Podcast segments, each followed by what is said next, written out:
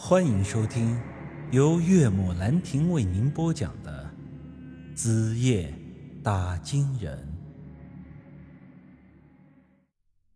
有过这次的经历之后，我的心里那点莫名的高傲被磨平了。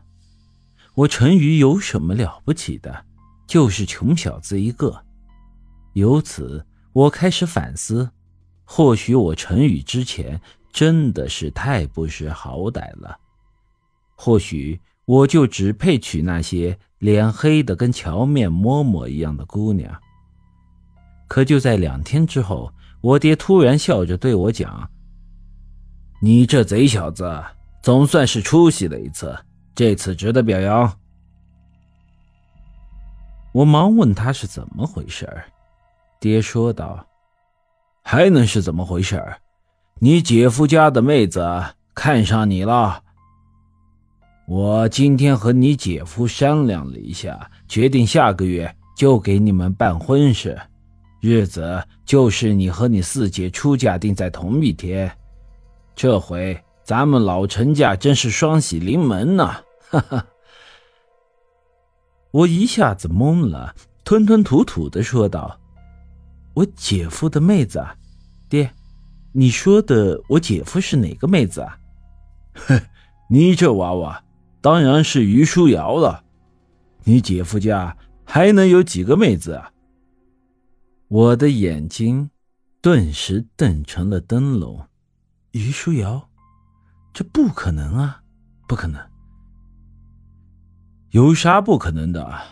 我儿子怎么说也是一表人才，难道？还配不上那丫头不成？爹承认，咱们家的情况和余家是没法比的。但是这中间有你四姐呢，咱们也不要觉得抬不起头。好了好了，你小子现在也算是长大成人了，娶了媳妇之后，可得好好收心，可不能像以前这样不老实了。我一时间不知该说些什么。于书瑶看上了我，她到底看上了我哪儿啊？难道我陈宇的命真的就这么好吗？就该让我娶一个仙女儿当老婆吗？女儿嫁人，儿子娶亲，之后的一个月，爹妈完全忙碌于这婚事的筹办中。结婚的吉日选在了正月十八，可我一直到正月十五才第二次见到了于书瑶。如今的婚礼习俗，由于受到了西方文化的冲击，已经发生了许多的改变。除了一些地方特有的风俗之外，婚礼的方式也大致分为了三种。纯中式的、纯西式的，还有就是中西结合的。现在以后两种方式办婚礼的居多，但在按我们村当时的习俗，婚礼还是以纯中式的方式进行的，也就是坐花轿、拜天地、入洞房那一套。因此，当时我们。并没有婚纱照这么一说，但按照我们当地的习俗，却有一个与婚纱照类似的东西——喜画。顾名思义，也就是请画师给新人双方画像。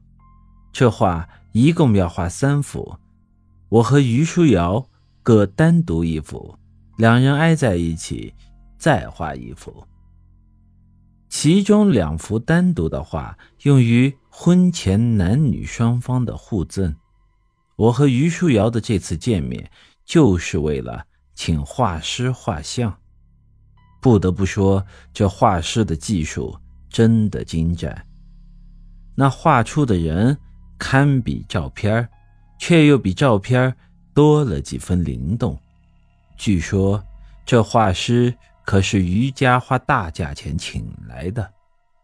当天回到家，我是一直对于书瑶的画像发呆，想到三天后她就是我的媳妇儿了，我的心简直是乐开了花。画像里的于书瑶，穿着喜庆的大红袍，身后的背景是在一顶红色的花轿里。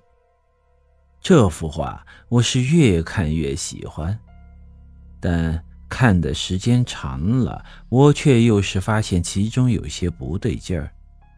首先，画像中的于书瑶是闭着眼睛的，你要是把画竖着看，她是坐在大红花轿里；但你要是把画横着看，她却又像是……躺在棺材里。如果他的眼睛是睁着的，那我自然会偏向前一种看法。可是他的眼睛却偏偏是闭上的。我盯着这画，出了神。这时身后传来了我爹的声音：“你这个贼娃娃，爹妈都要忙死了，你还有闲心坐在这发愣啊？”到底是你小子结婚，还是老子结婚呢？说着，将一沓喜帖丢到了我的面前。利索点儿，把这些喜帖拿去送了。记住啊，陈大山家就别送了。